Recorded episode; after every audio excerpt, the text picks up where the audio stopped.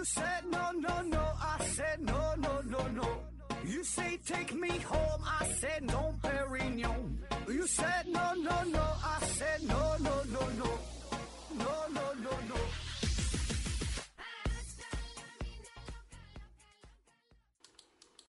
拼命探索，不计后果。欢迎您收听《思考盒子》，本节目由喜马拉雅平台独家播出。呃，今天还是回答听友的问题啊。第一个问题，太有文化传媒提问说，盒子提问的问题，网上看到视频说，大部分的狗啊，看见老虎的模型啊，为何表现得非常害怕？按理说呢，这些狗见过老虎或者被老虎袭击过的几率呢，并不大。难道这就叫做刻在骨子里的畏惧吗？呃，你说这个情况，我确实也在网上就是看到过类似的视频啊，就是有的这个狗，就说这个狗看的老虎的视频，或者是听到老虎的叫声，就有人拿这个手机嘛吓唬这小狗，有的是拿这个老虎的模型就摆在那儿啊，都给这个狗呢，吓吓吓跑了哈，吓尿了啊。但同样的，我也看到过另外一类视频，就是这个狗啊，跟老虎的幼崽儿，就小虎崽儿，不不是太大的，就小点儿的，就相处的也挺好。哎，俩人互相这个打闹啊、玩耍呀，还挺挺开心的啊。就说的这个，呃，啥样的都有啊。咱还有一句古话叫“初生牛犊不怕虎”啊，说这个呃牛小牛它不认得老虎啊，就是刚出生嘛，不怕老虎。所以这玩意儿它。啥样的啥样的都都有，还有那个有个成语叫啥来着？就那个老虎怕那个驴嘛，对吧？驴的一一叫，这老虎也害怕。他没见过，不知道这是什么玩意儿。后来一看呢，就会叫那两声哈，就不害怕了啊。那么这个事儿哈，到底是说哪个更有道理呢？就是说这个狗是先天性怕老虎还是不怕老虎啊？我觉得这个主要还是与呃不同的个体有关。啊，就是这玩意儿分狗，你知道吧？分狗跟跟狗有关啊，不是说都怕或者是都都不怕啊。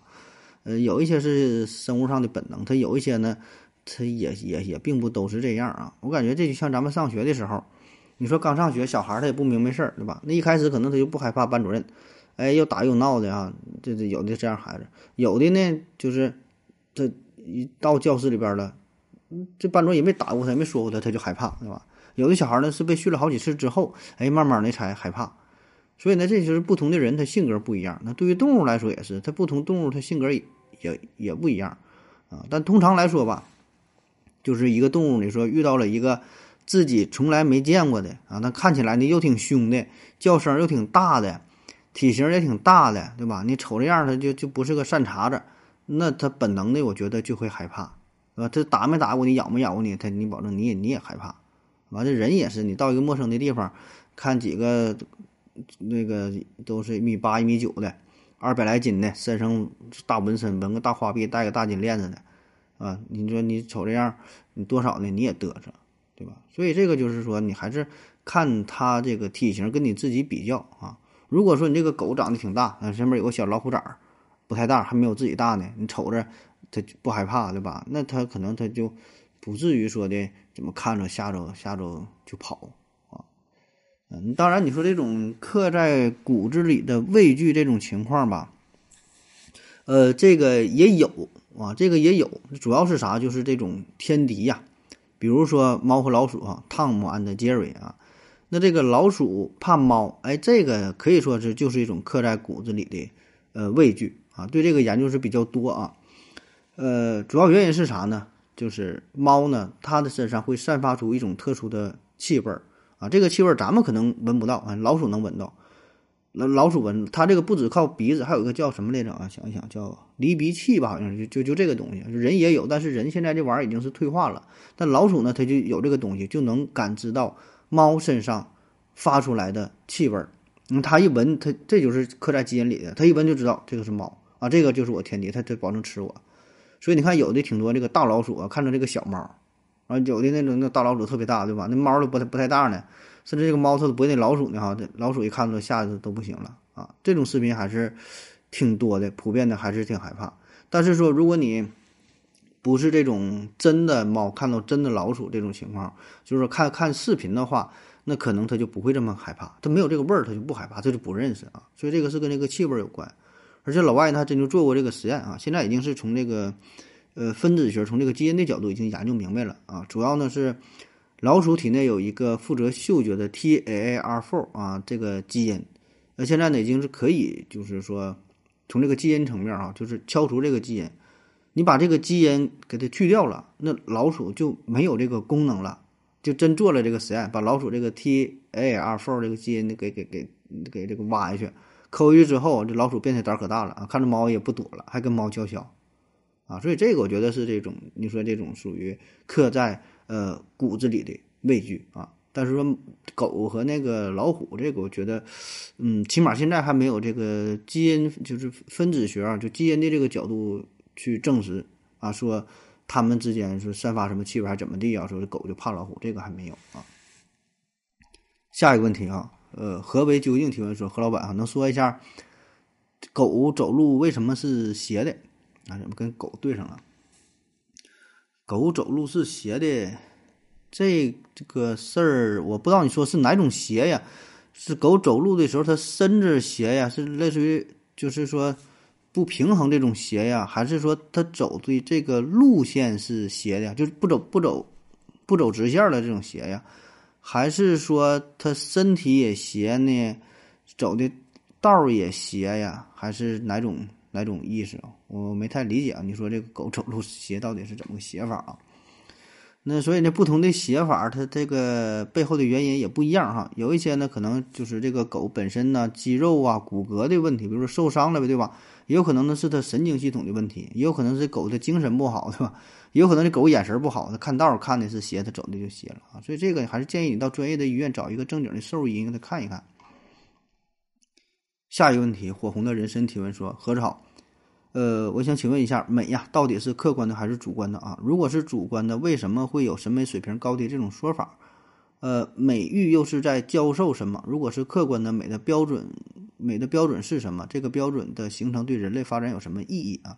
刘景回复说，我个人觉得美是主观的，是一种评价，呃，可能存在普遍认同的美，但这呢仅属于普遍的评价。呃，这又是关于美的问题啊！这这这这阵儿不咋问了哈。我记得之前有一段哈，连续的基本每期都得都讨论这个事儿，说美是主观客观的，怎么怎么地啊？审美，唐朝呃以以以胖为美呀，要怎么喜欢单眼皮双眼皮的？很多这类的问题啊。哎，这今天又有人问了。呃，主观还客观啊？我觉得这个吧，它并不是说非黑即白，说二者必居其一，对吧？只能是主观，或者是只能是客观啊。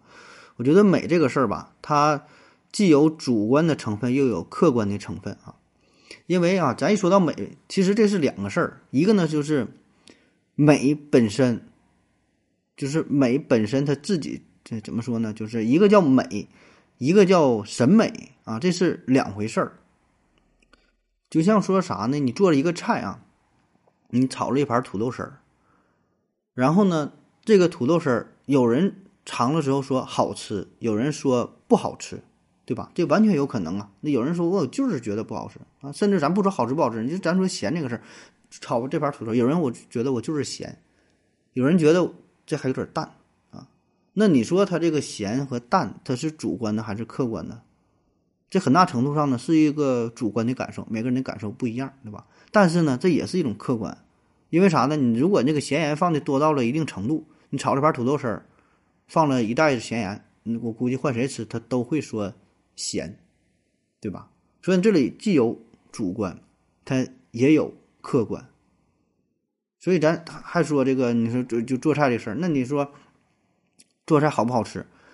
那你虽然是主观的感受，我们每个人都可以去评价，都有自己的态度，是吧？你这东西我就是觉得不好吃，OK，完全没问题。但是呢，它也是一种客观，因为啥？厨师他有考级。对吧？低级、中级、高级等等等不同等级的评价，你也不得不承认，做饭的水平它保证有高有低，不保证不一样，对吧？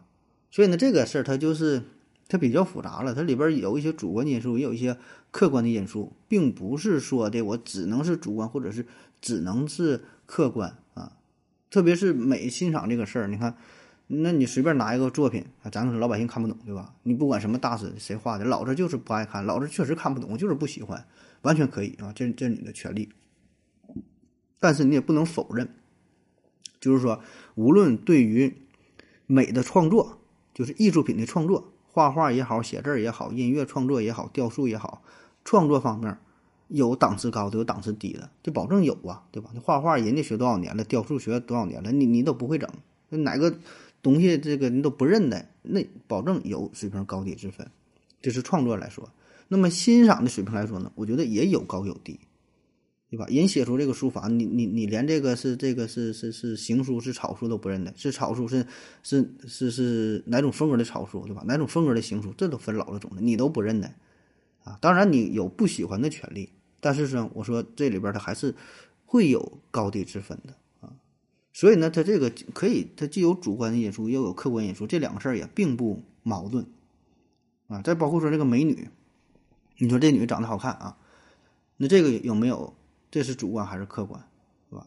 也也也也也都有，啊，那你就比如说评价一个人，他觉得呃老刘比老王好看啊，他觉得老王比老刘好看，啊，或者是俩人说这，我觉得这俩都挺好看，或者我觉得这俩人都挺丑，对吧？都可以。对吧你有你的审美标准啊，你有你可以肆意的去评判啊，但是呢，也不得不说，哎，这里边呢也我也会有一些共性的东西。那比如说都是美女，你看美女长得不同嘛，哎，但是你仔细一研究，脸型啊，这个眼睛的大小啊，这个比例呀，呃，鼻子眉毛这个比例呀，怎么协调，怎么搭配呀，对吧？这个五官的配合呀，哎，这里边背后呢也会有一定的规律可循啊。所以呢，我说这个里边它有主观的地方，也有客观的地方啊，不必说非得把这二者给对立起来，说就是主观就是客观，完了很多事儿它它不是这样的，对吧？很多研究的很多很多学科也都也都是如此。下一个问题啊，幺三六八六三零提问说，合着啊，请问地球为什么不是方的、三角的，呃，而是圆的啊？然后呢，Z 幺零幺回复说。因为重力的原因啊，如果地球是三角形啊，角呢好比是就是一座高山，这座山呢过高就会在引力的作用下坍塌，所以呢，地球上最高的山就是珠穆朗玛峰啊。如果珠穆朗玛峰在地壳的作用下抬得太高，那总有一天它会塌下来。太阳系内最高的山就是火星上的奥林匹斯山，高度呢好像超过了十公里吧。原因就是火星的引力比较小啊，长得可能才可能长得比较高。杨黑一号一号回复说：“圆的那是我们认知是圆的啊，其实，在时空弯曲里是造成了一种错觉。”刘景回复说：“因为旋转的向心力啊。”这个问题也回答过了，就说这个地球就是圆的，也不只是地球啊。咱们放眼望去，哎，就是就所有的这些宇宙当中的天体，那当然得这个呃，它足够大，对吧？体格足够大，体积足够大，重量足够大的情况下，它都是球体。呃，除非有一些比较小的，你看有一些这个小行星啊，有这个矮行星，呃，它这个就奇形怪状的。你看它长得啥样？有有的像土豆似的，有的像地瓜似，长不料的都有。它只要大一点的，它就都是圆的啊。原因是啥？就刚才那位听友说的嘛，就是因为这个引力的作用，它受力是是均匀的啊。你在一个三维的空间，它保持的就是一个球，对吧？二维平二维的空间，一个平面的保持的就是就是一个圆儿啊。对吧？它到中心的力，它是受力是均等的啊，就形成了这个造型。下一个问题啊，J.K. 小何提问说：“请问盒子，呃，理性化与道德化是否让人的存在成为了虚假的纯真啊？”刘景回复说：“虚假本身与理性和道德相矛盾啊。”这个问题挺深奥哈，这个我再说一遍哈，他说：“理性与道德，理性与道德是否让人？”的存在成为了虚假的纯真啊！虽然你问的不太明白啊，但是我当我懂你啊。这个小何啊问了，嗯，他说的有点不太像人话哈。我直接给你举一个例子啊，一说就能懂。就是孔融让梨这个事儿啊，孔融让梨啊，呃，《三字经》当中不也不不也有这句话吗？叫“融四岁能让梨”是吧？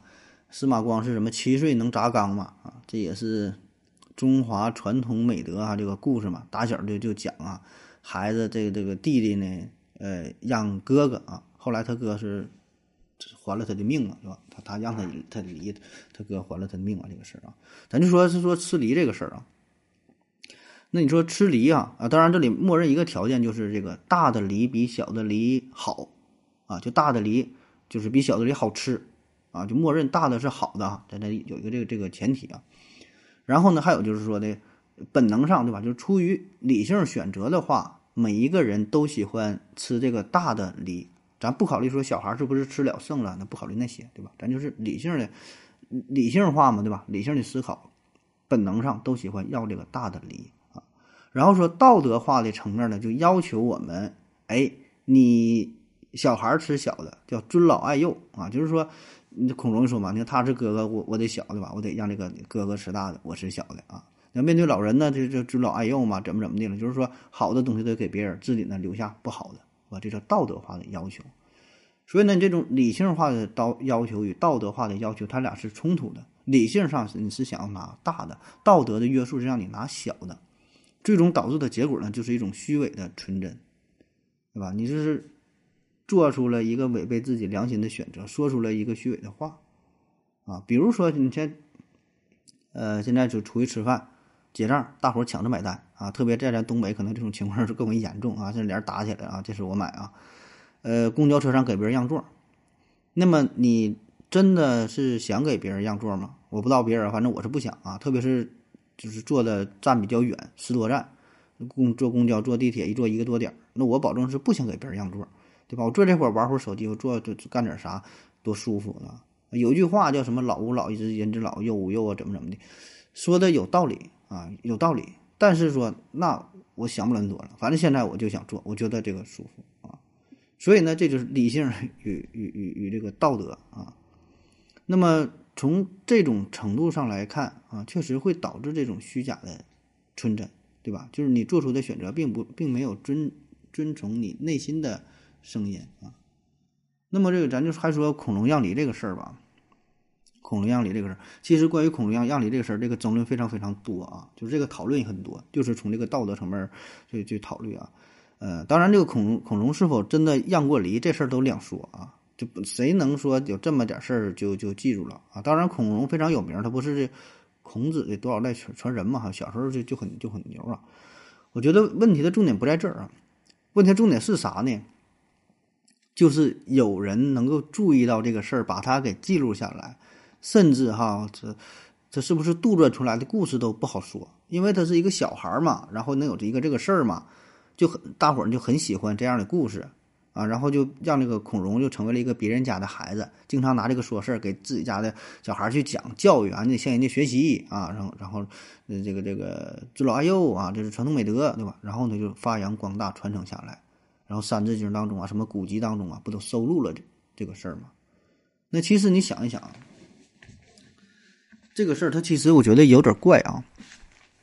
比如说，你说，就是说这个事儿，咱说，我觉得很可能是发生了啊，也也也记录下来了，也是孔融孔融这个真实的想法。但是，我觉得这种事儿它并不少见，不只是孔融让过梨，我觉得很多小朋友可能都让过梨啊。他不让梨，可能会让苹果，得让点别的啥？因为啥呢？他可能不喜欢吃，对吧？拿的时候我不爱吃，不爱吃。我我就我就两个都不吃，我不是说选大和小的问题啊。你说你给我拿两个苹果都不吃，我这两个都给哥哥都。为为啥都给哥哥？因为他不爱吃，但他没说啊。所以这个重点就是孔融可能很会说，很会表演，很会表达，说出来很好听，对吧？要不然人家咋就能出名呢？要不然他的这个事迹怎么就能被记录下来呢？啊，换做别人的话，这这咱说别的小朋友，这两个梨都都不爱吃，然后说这两个都给哥哥了，我不吃，啊，为啥为啥不吃啊？因为我不爱吃，那完了，那你你你就不能被收录到三字经当中，对吧？所以你得会说呀，你会会表演呐。你说为什么不吃？哎呀，我这个我心中想着哥哥啊，得让哥哥先吃，大小都不要，还孔融还自己是个小的，小的我不要啊，都给哥哥吃。哎，那你这时候你不就成为一个一个典型，一个一个一个榜样了吗？所以我就恶意的揣测哈，这个事儿是不是就是在当时他想故故意树立这么一个形象啊，刻意呃杜撰编造啊，整了这么一个故事，进而呢可以方便大家进行道德绑架，对吧？然后呢，哎，你们就得向孔融学习这个事儿，这不好说啊。我说这这我是揣测他，没有任何依据啊，可能是我这个以小人之心啊，搁这块儿瞎鸡巴合计啊。这这比如说呢，现在的事儿也是啊，我小时候也是。上几年级记不住了，不太大，应该是二三年级吧啊。然后就老师给咱讲这个孔融让梨的故事嘛。完新学期发这个教材，发这个书，我咱那时候还都是包装也不好啊，就是那那那那个那那个绳直接缠那个这个教科书。那你想有这种情况，就是两边的这个书啊，特别容易脏，容易容易磨，这个皮儿呢，它可能就磨的不那么好了。那书都是可丁可卯的，就是按这个数来的啊。那这时候老师就说了，哎，发完这个书一看，哎呀，这里这里边有一本脏的书啊，哎，怎么办哈？这这个给谁呢？哎，嗯，他整之前先给你讲这恐龙样里的故事啊，然后问大伙儿，这本脏的书你们谁要？哎，那有一些小孩就听明白这个故事的道理了，马上举手说，老师这本书给我吧，啊，给我吧，脏的书给我，我我要好的都给其他同学。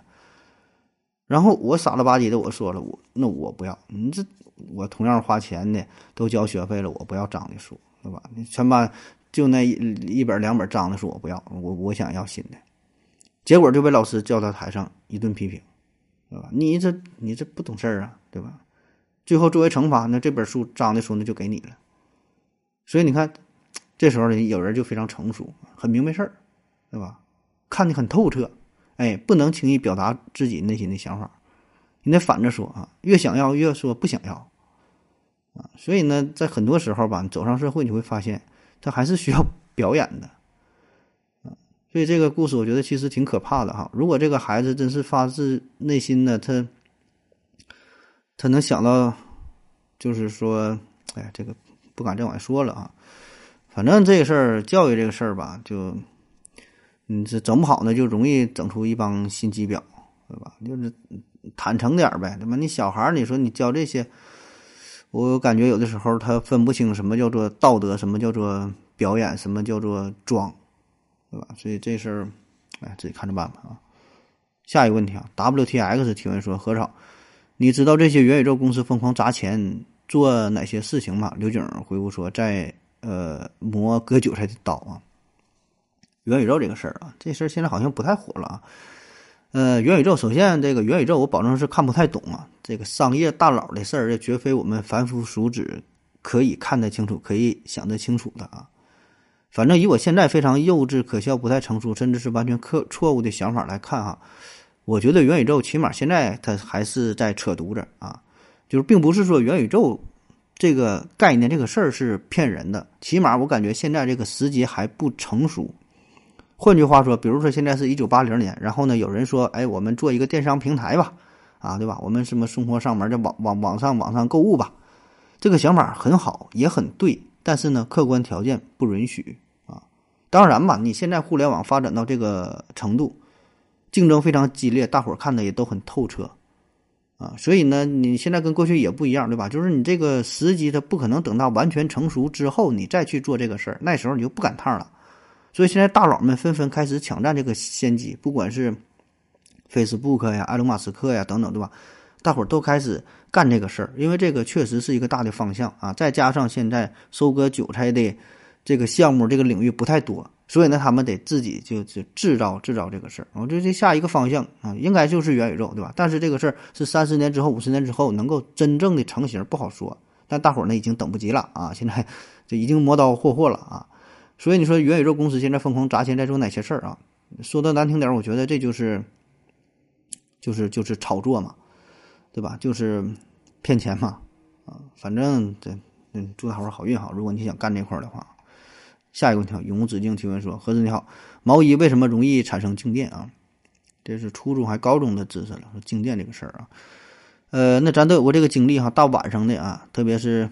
就是冬天、秋天挺干燥的时候啊，黑暗当中你一脱毛衣，噼里啪啦就冒冒着这个火星啊，这这这这闪光啊，看着怪吓人的。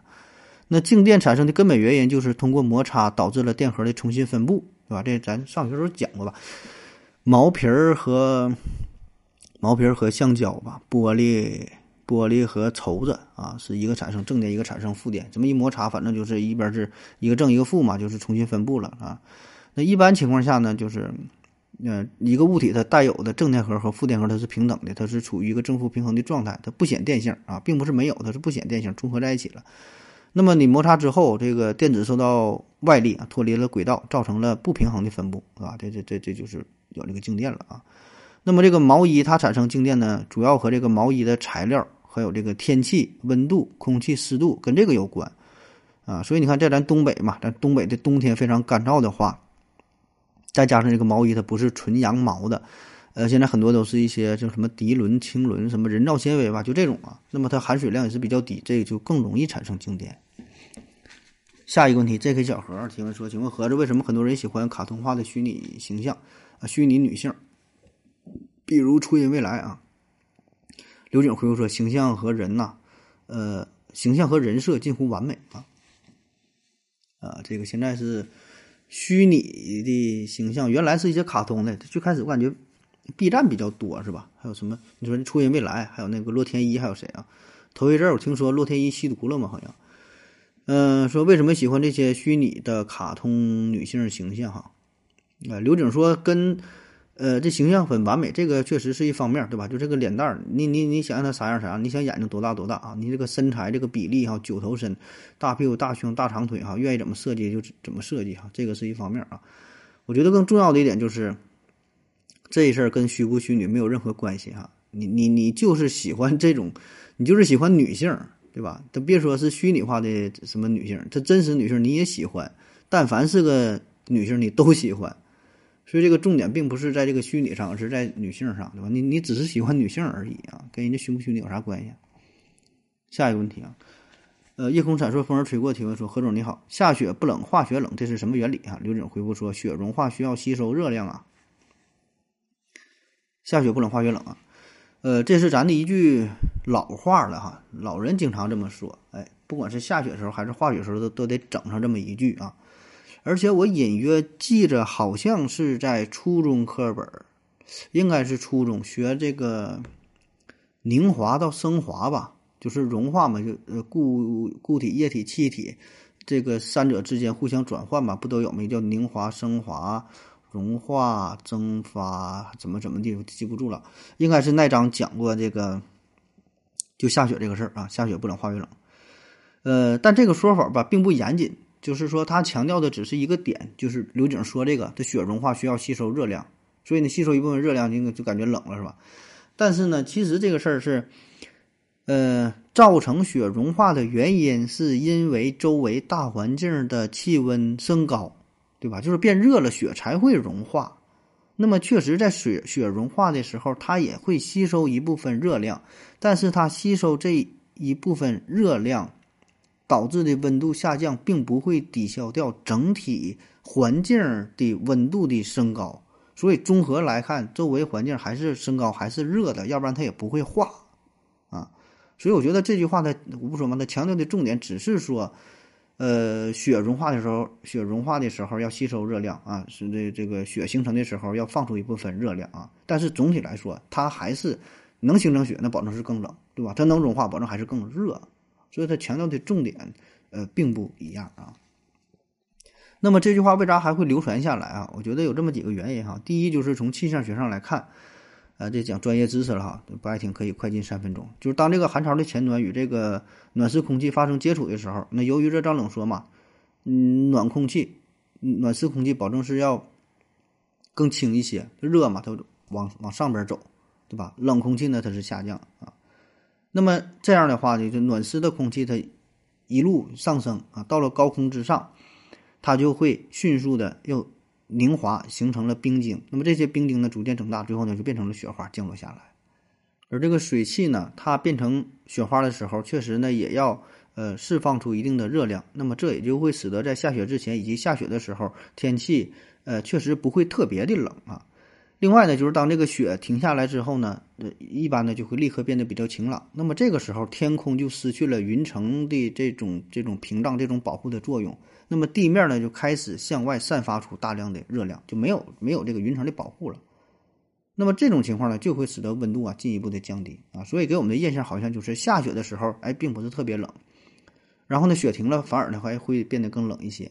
而且呢，再加上就是这个呃积雪在阳光的照射下，它会开始融化嘛，哎，融化吸收一部分热量啊。那吸收这个热量其实也不少。那呃一克零度的。这个冰啊融化成水，大约呢要吸收三百三十四点四焦耳的热量，所以呢大面积的雪都融化了，那它吸收的这个热量也是确实这个这个是相当可观的啊，也就造成了我们感觉这个天气比较冷啊，而且本身这个冷嘛，这种感觉吧，它很复杂，这是一个生理现象，对吧？这是一个非常主观的感受，就是你感觉冷与热与外边的气温这两个并不是完全一致的啊，你有很多是主观的感受啊，就是你不并不能直接反映出温度温度的高低，而且呢，本身吧，你这种体验呢还与空气的湿度有着密切的关系。那我们也都知道，这个水的比热是最大的，那干燥的空气和这个潮湿的空气这里边，呃，含水量是差别特别大。所以呢，潮湿的空气更容易啊，让你这个瑟瑟发抖，你感觉会更冷。嗯，所以那么这句话吧，就我说嘛，它有道理嘛，确实有一部分道理啊，但是呢，比较片面啊，也容易让人产生一定误解。哎，那么这个呢，也是这句话能够流传下来的一个重要原因，就是说啥呢？他这种说说法好像跟我们的常识不太一样啊，反正。就是不知道你咋想，我第一次听到这句话的时候，觉得很有意思，哎，很好奇啊。所以呢，这个就是我们人类的一种心理嘛，就是它违背了你的常识啊。所以当我们看到这类言言论的时候，就会非常在意啊，觉得很新鲜，甚至呢会带来一些震撼。所以呢，这呢也就满足了一部分表述者和倾听者的心理需要啊，觉得很有意思，很好玩。而那么类似的这些话呢，就流传下来，还有什么？什么上山不累，下山累啊？不知道是不是你们这边有是否有这个说法啊？那其实我觉得还是上山累，对吧？你从这个做工的角度来说，你你是你这个势能是是这个增加了，你相当于把一百多斤的重物，对吧？你从零米哈，你爬山爬那么高，然后到几百米、上千米，那？你往下的话，从能量的来说，它保证是更省力哈。当然了，对于这个什么膝盖的摩擦呀，什么什么要求啊，运动脚这个确实也有，对吧？所以这个事儿它只是强调了。呃，这个其中的某一方面，并不是全部啊，你你不能说它错，只能说呢，它不是特别严谨，不是特别完善吧啊。好了，感谢各位收听，谢谢大家，再见。感谢您的聆听。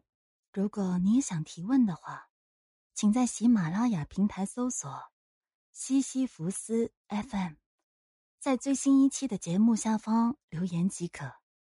欢迎您的参与。我在这里等你哦。